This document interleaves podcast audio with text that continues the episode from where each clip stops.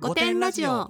男サイドから語られることと女サイドから語られることっていうのがすごいもう一方的だったりするじゃん。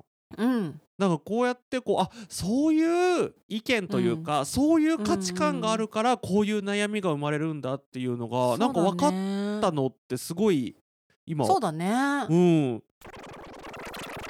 皆さんこんばんは。生きることお疲れ様です。ゲイと女の御殿ラジオしょうちゃんですこんばんはバジャです。若くもないけどおばさんでもない。そんなネオおばさんの私たちが自意識をこじらせながら偏見と妄想を話す番組です。5点の私たちなのでご容赦ください。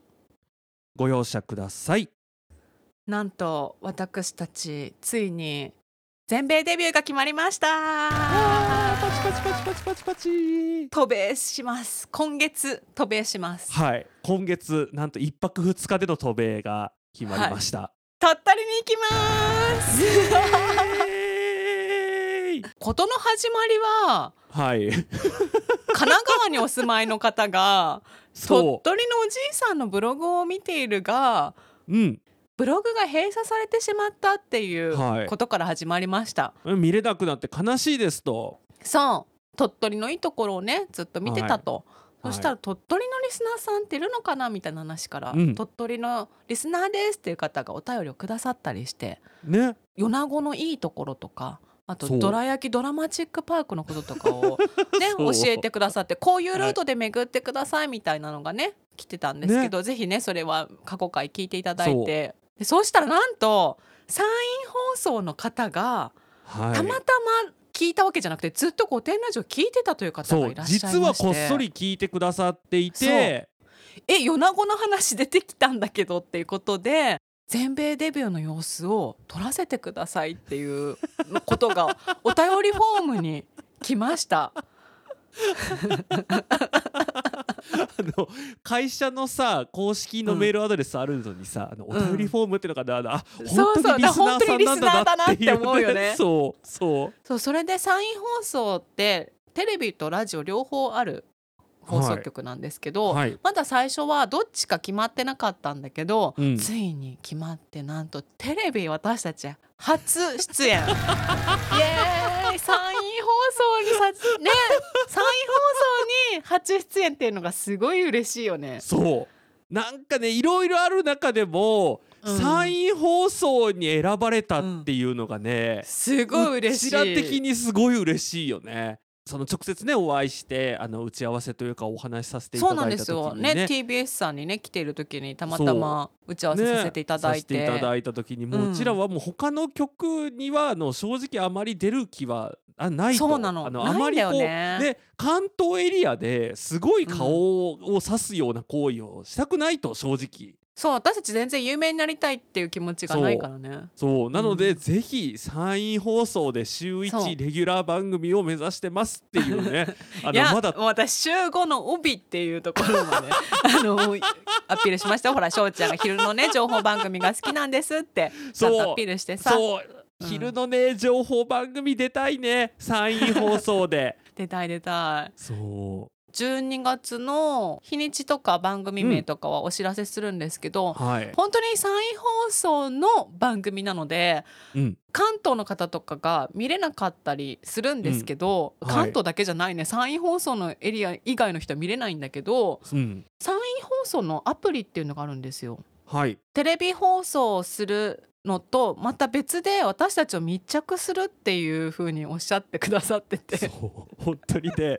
本当に大丈夫なのかってねちょっとね心配になりますけど。でどういう形で流れるかわからないけど BSS 山陰放送っていうアプリがあるんですけど、はい。私たちもねもうその場で入れまして。そうこのアプリでおそらく、ちょっとまだ確定じゃないんですけど、このアプリでその密着の様子っていうのは特別に配信してくださるっていうような、ね。あの流れでお話をされてまだねちょっと確定じゃないんですけれども、でもね、この BSS アプリ入れておいて損はないんじゃないかなというところでぜひ今ね一回このうん。放送聞きながらでも大丈夫ですけど、うん。まあ、あの iPhone だったら App Store ちょっと Android だと、多分何らかのアプリをダウンロードする何かがあると思うので、うん。そちらでですね、えー BSS 山陰放送とはい。検索をしていただくとアプリが出てまいりますので、うん。ちょ事前にこちら入れてご準備をいただければなと、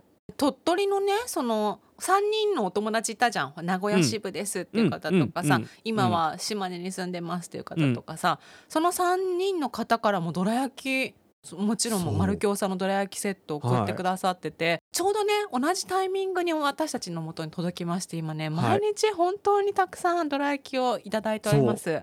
ありがとうございます。フレンズの皆さんから送っていただいた分と丸京さんから直接送っていただいた分のどら焼きがうん。もう大量にどら焼きがあって今、うん、もうねこんなにどら焼きが家にあることって人生で起こりうるんだなっていうぐらいのね。で多分丸京さんで販売してるどら焼きの全種類コンプリートしてると思います今。我が家。今ね今ね、うんうん。そうでもね賞味期限が結構長いのもあるからそう長いって言ってもありがたいよ12かね1か月ちょっとかな？1か月ちょっとなんですけそどう。ありがたいですね。ねちょっとずつね、毎朝食べながらねそう朝ごはんにしてみたりとか。で。そう、ん。あとねちょっと夜小腹が空いちゃったなっていう時もね。ね本当にちょうどいいですね。そう。ありがとうございます。ね前に話してたけど、はい。バジャさんの言う通り、洋菓子よりかは和菓子のが太らないっあていうね、そうだって私はほら人間ドックで言われたから。そうだよね。医者が言ってたんだもんね、そう和菓子に切り替えてくださいって言われたからうん。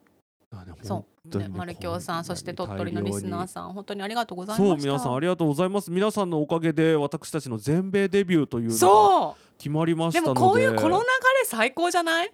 一つのお便りからさ広がっていって、ね。で丸京さんに届いて山陰放送さんに届いてっていうさすごいね。この間もねその打ち合わせの時にねあのどら焼きドラマチックパークはもう必ずっていう風にねおっしゃっててね 本当にあのねすごい楽しみにしてますっていうね。本当に、いや本当に楽しみなんだけども、うん、逆に今私たち何の情報も入れないようにしてて翔ちゃんもルルブ買わないようにしてて。そう。一周回ってね。新鮮なねそう。リアクションが、うん。うん出せたらと思うんですけど食べ物もちょうど美味しそうな時期だしさ。ねいろいろ楽しみだよね。カニだけじゃなくって肉も美味しいっていうふうに伺ねおっしゃってたねそうやって。そう。だからねあの私雪が降るかもっていう話を聞いたので早速昨日あの雪にの中でも大丈夫っていう靴も買ってきたのでお。あの雪の中のロケでも大丈夫ですの完璧ですね。はいでも年末のさすっごいまだね詳細はは言えないんですけど、うん。年末のすごいいい時間に そう、ね本当予に、定ではね。そう本当にね、なんかねご当地のタレ笑ったントによね時間聞いてさ。そう そんな時間にやっていいんですかって。だた多分私が山陰方山陰エリアでご当地で頑張ってるタレントだったら、うん。なんか後ろから刺すと思う私たちの本当だよね。悔しいよね。何なんだお前らはっていうね、うん。せっかくなのでね全力であのエリアをはい楽しんでロケ行ってこれればなと思っておりますので、で皆さんとりあえずアプリをぜひねダウンロードしてお待ちください。よろしくお願いします。はいよろしくお願いいたしますご点ネームギックスさんです。しょうちゃんバチャさんこんばんは。47話で議論されていた。上京してこなれた感を出せる場所ですが自分の出身地のアンテナショップはいかがでしょうか？地元の食べ物をとって懐かしい。東京でいろいろ食べたけど結局これだよねと言いながら投稿することで東京に来ていろんな経験をした私。地元を懐かしがるほど東京に馴染んだ私。けど地元愛も忘れていない私をまとめてアピールすることができます。さらにアンテナショップは基本的に有楽町から銀座にかけて点在していますので東京の本丸丸の内も徒歩圏です。丸ごと高知でゲットした土佐のお酒と丸の内中通りで買ったよくわからん洒落たチョコを並べておけば洗練されつつも親しみやすい雰囲気を醸し出せること受け合いです。PS ストレートの世界は分かりませんが我々ゲイの世界では地方出身は一つのステータスですので地元の人に「私ここまで来たよ」というついでに東京の人に向かって「私地元がございます」とアピールしておいた方がお得ですとのことです。ありがとうございます。ありがとうございます。これどうなんですか？これねちょっとねうん。私このギックスさんがどこのご出身かっていうのがねこれか書いてありましたっけ、このど高知なの？そう高知なのかな？土佐のお酒とだからそのエリアなんですかね、あのあれなんですけど場所によるんですよ。アピールできるかどうかっていうのが。ほこれがね本当に例えばその九州男児って言われるじゃないですか、はいはいだからはい。はい九州の方とかはやっぱりアピールされてるわけですよ。そうやあって。確かになんか良さそうな気は。あと沖縄もいいんじゃない？沖縄もねアピールできますね、であとはほら、うんうん大阪弁関西弁もね非常に人気がありますね、で、はい。あとは東北エリアもちょっと素朴な感じだったりとかっていう、うん。うんうんあのまあ、北海道もそうですよね、うんうんこういろんなエリアでアピールができるんですけれども、うん。あの私の地元である名古屋はですね非常に人気がないので、うん。名古屋っていうとあへーっていうなんでなんで？わかん多分私これね名古屋の人気のなさって、うんうん。もうね名古屋弁自体がすごく揶揄されるてたりとかもうね全部ねタモリさんのせいなんですよ。女の子もさ、うん。博多弁は可愛いとかさそう。なんかそういうのあるけど名古屋だけはなぜかディスられてるね。そう名古屋だけはディスられるの。で名古屋っていう、なんなら名古屋って言っただけでディスられるから。それタモリさんのせいなんだね。そうあれはねタモリさんのせいなんですよ。タモリさんがあのエビフリャーだったりとか、そういうちょっと名古屋弁をバカにするネタみたいなのをその、うん。昔やってたんですってタモリさんがまだその芸人として活躍されてる頃、はい。はい。まあそれですごく名古屋のイメージが全国的に悪くなったっていう話を聞いて。あだからあとねもう一個タモリさんの罪としてねあの卓球をダサいっていう イメージをつけたのもタモリさんなんですって。そうなんだ。あそれはね公式にタモリさんが卓球団体、なんか卓球協会かなんかに謝罪して、そのうん。卓球のグッズかなんかをねすごい寄付したんだって、じゃあ名古屋にも寄付してもらわないきゃやじゃん。本当だよ。名古屋のイメージをね散々落としてくれて、だからねなんかうん。女子でもアピールできないし名古屋って。えなんとなくなんだけど、うん。私全然ゲイの世界わかんないけどさ、うん。神戸とかもちょっとあんまりな感じしない？でもほら関西弁ってね、強い人気があるから。そうなんだ。えそうその方くくりで。言だったら一番関西なの？一番いやでも一番じゃないけど人気がある、そのあー。なんていうの？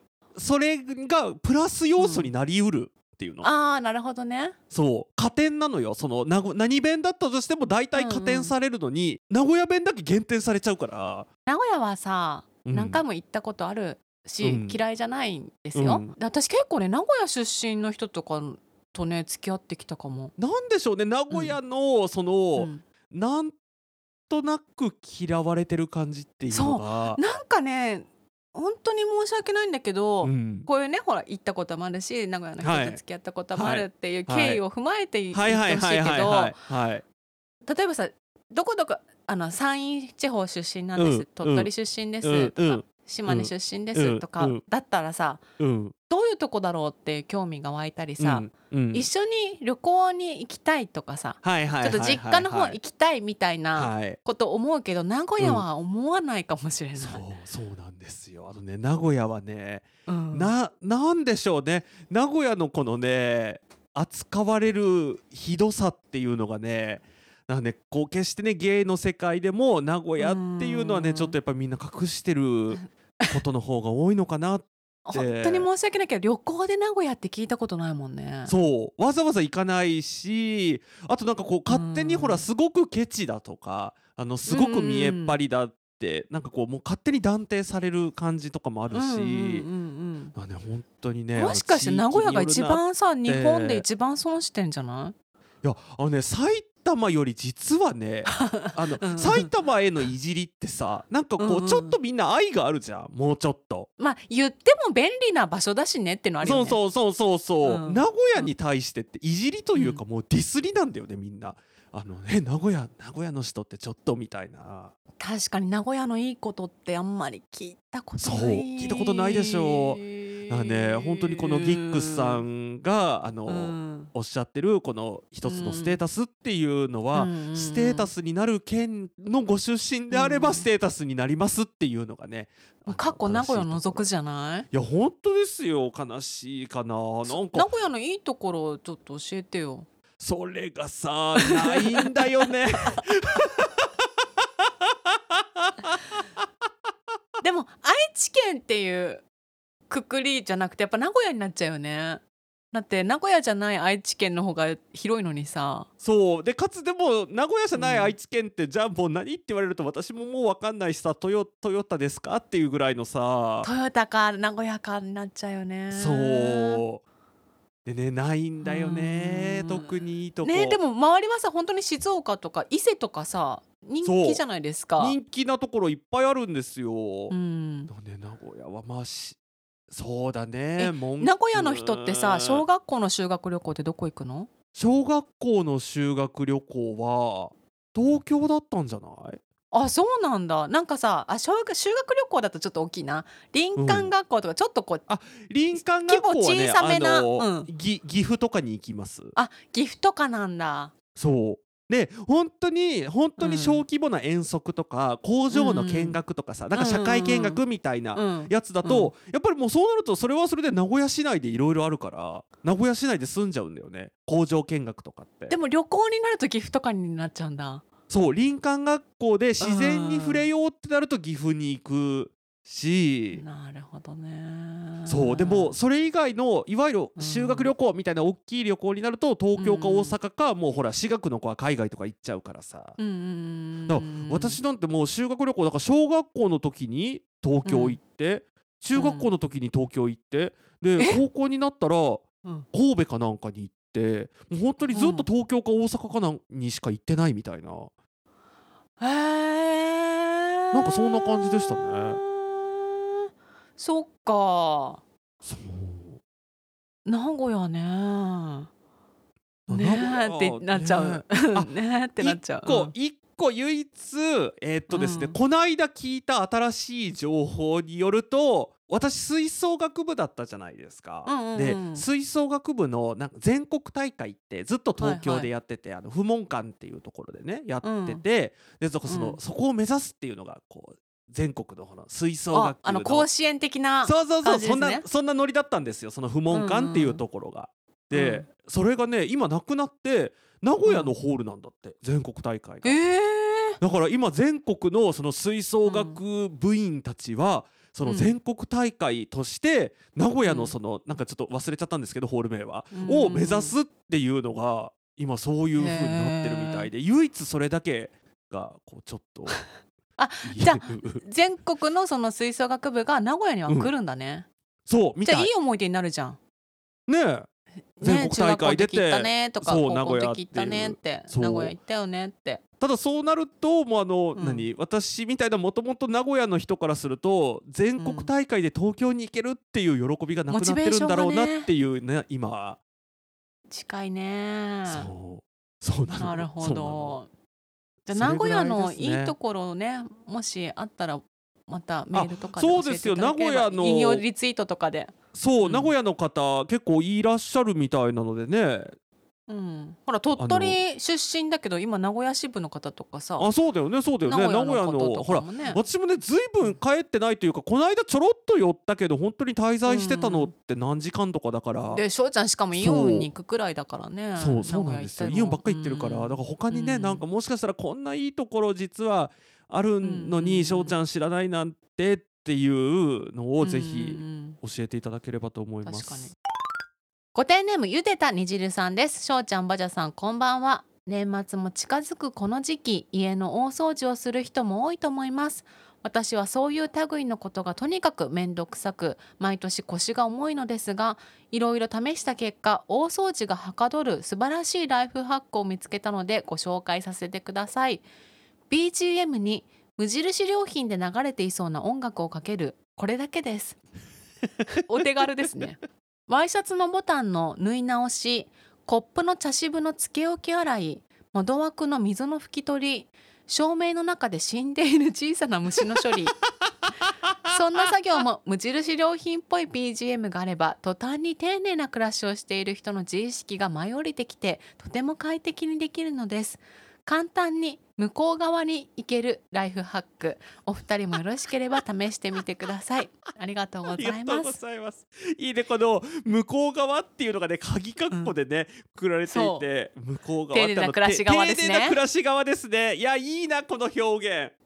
無印ね良品で流れてそうな音楽ってちょっと穏やかそうなあれさ BGM 売ってかなるんじゃなかったっけ？無印の BGM って。本当？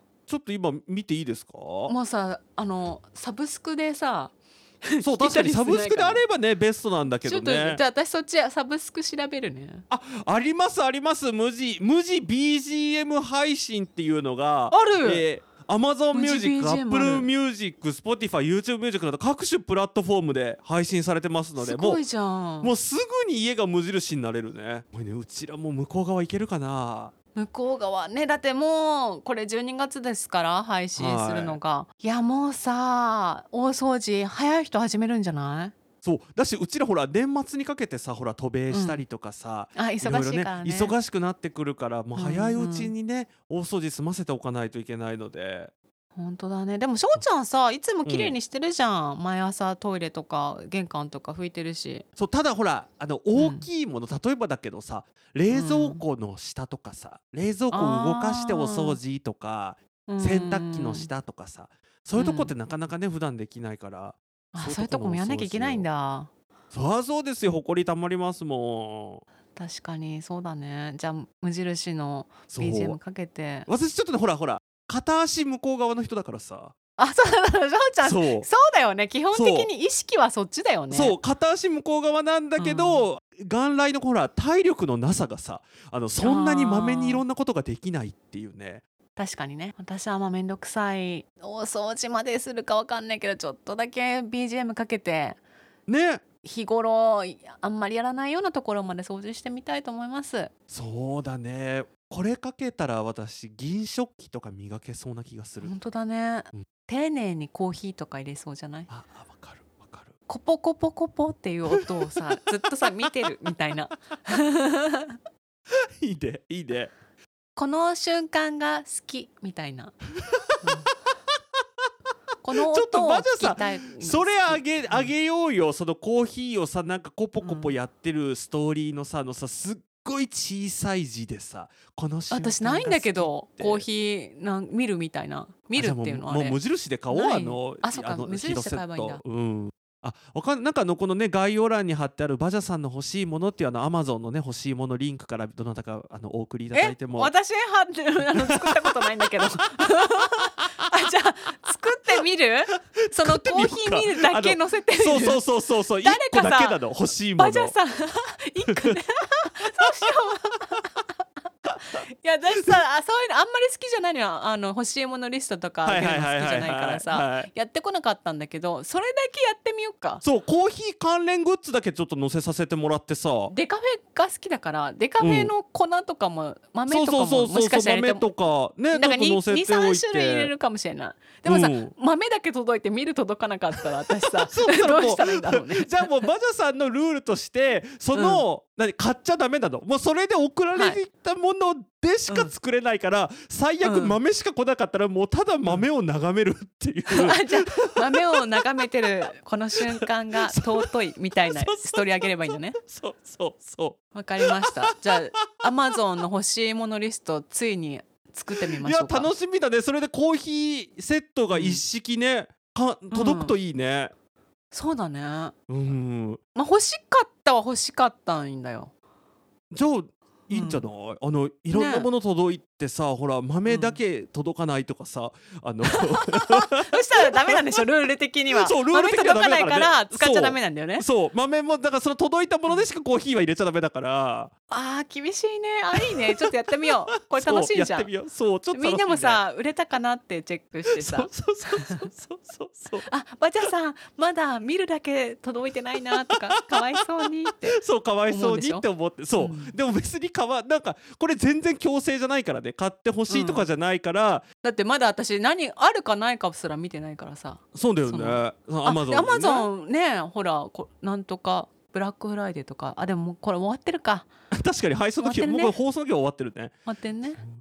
じゃちょっとた楽しみができました。ね私へのクリスマスプレゼント的な？確かに確かに。ちょうどいいんじゃないですか、これで丁寧な暮らしをしてくださいっていううんサンタさんを待ちますわ、あいいですね。じゃあちょっとうん。私じゃあ便乗して欲しい本とか載せますね。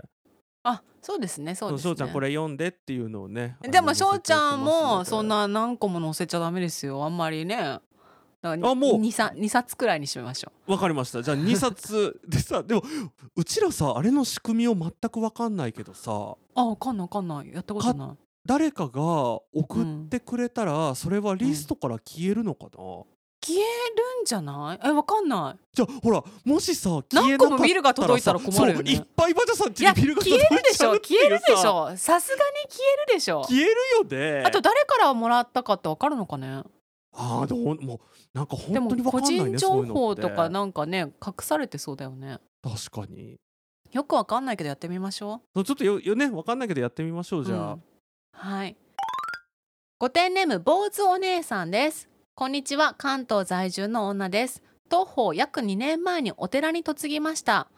後期ネオおばさんなので自分が原因で子供ができないかもという未来は想像していましたが私には特に問題がなくうちは男性不妊でした。もともと絶対に欲しいとは思っていませんでしたが予想もしないことが原因で自分は健康なのにパートナーもいるのに子供を持てないという事実を知ることは思ったより辛く気持ちの落としどころを探す毎日です。すごい欲しいと思って生きてきたわけではないから結婚もしていなかったわけだし今もこのモヤモヤをどう説明したらいいのかわからず44話の子供を持たないことのバジャさんパートを主人に聞いてもらいました。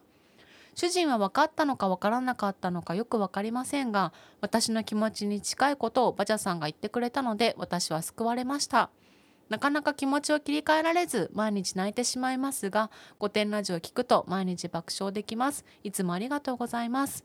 ありがとうございます。ありがとうございます。こうやってねちょっとずつでもね誰かの助けというかねになればうん。嬉しいですねえ待ってこの方ねうん。9月から聞き始めて最新回まで追いついたらメールしようと決めていました、これからもポッドキャストもラジオも応援してますってことだけど2ヶ月で全部聞いてくださったんだね。すっごいね。3倍速ぐらいで聞いたのかなもしかしたら。いやねお寺だからゆっくりとした時が流れてるんじゃないですか。でもそうだよね。相手が原因でってしかもさその旦那さんのご両親とか兄弟の方とかは結構ね子供が多くいらっしゃるなら、そう。うん。でもこういうのってさ今はまあ検査してから結婚するとかブライダルチェックっていうのかな？なんかそういうのもあるみたいなんだけど。へそうそうそう。あその結婚した後にさうん。知ったらどうっていう、まあ、揉める人もいるんじゃない？やっぱそれでね。なるほどうん。ねっていうのもあるらいしいんだけどでもさだからといって結婚しようとまで思思った人をね。そうそこでねダメになるんだとかねなんかへーっていうね。私の友達もねいたんですよね。ほでうその事前のあれで？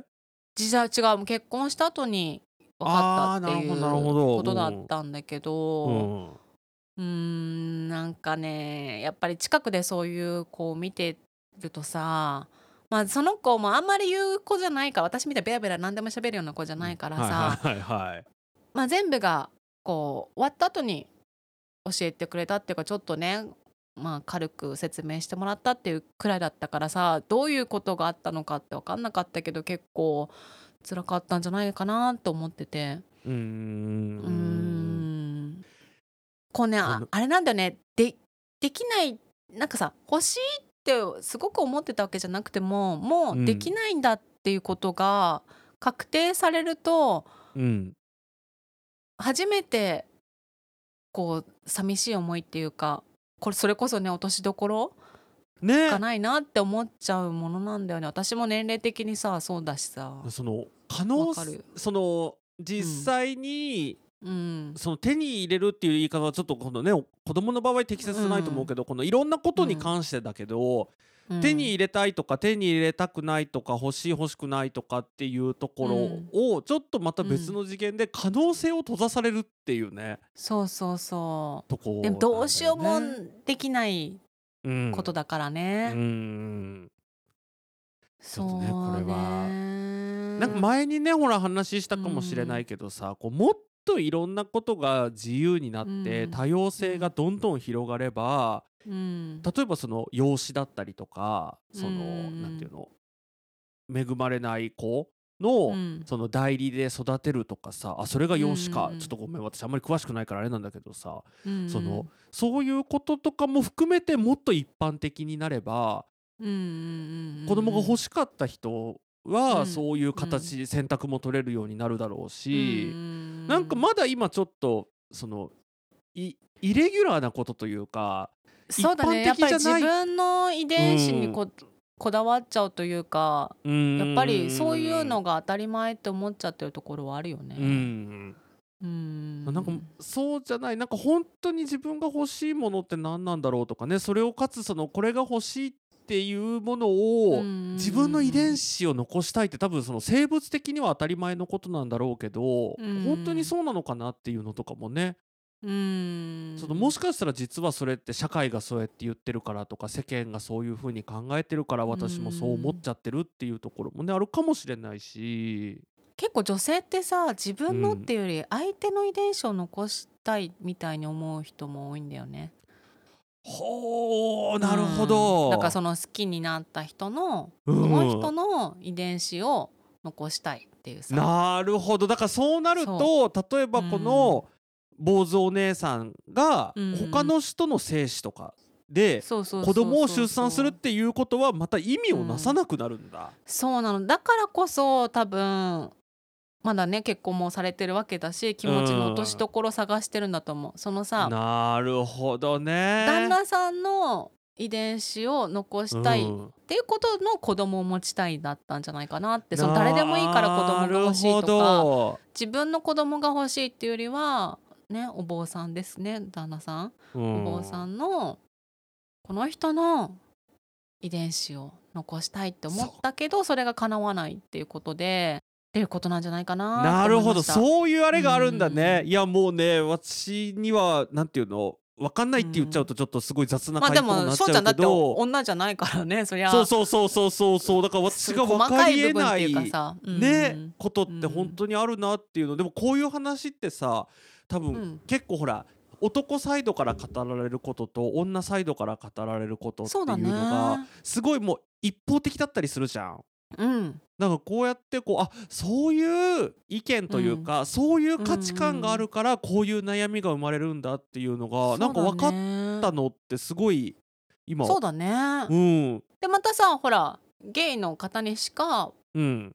わからない価値観っていうのもあると思うんだよね。そうそうそう。だから自分は本当に子供に対して、あのなんていうの、うん。これいなんか別にいい悪いとかじゃなくって本当にこう、興味がないというかそれをこう、何？産み育てたいっていう思いが全くないから全然悩んでないんだけどうん、うんゲイでも自分の遺伝子を残したいとかうんそのうんうん。自分が愛する人の遺伝子を残したいと思う人もいるだろうし、でもそうだね。もう生物学的に無理なわけじゃんそうなると男同士だし。うんうんだからそういう人たちにとっては自分がさっき言ったその、うん。何？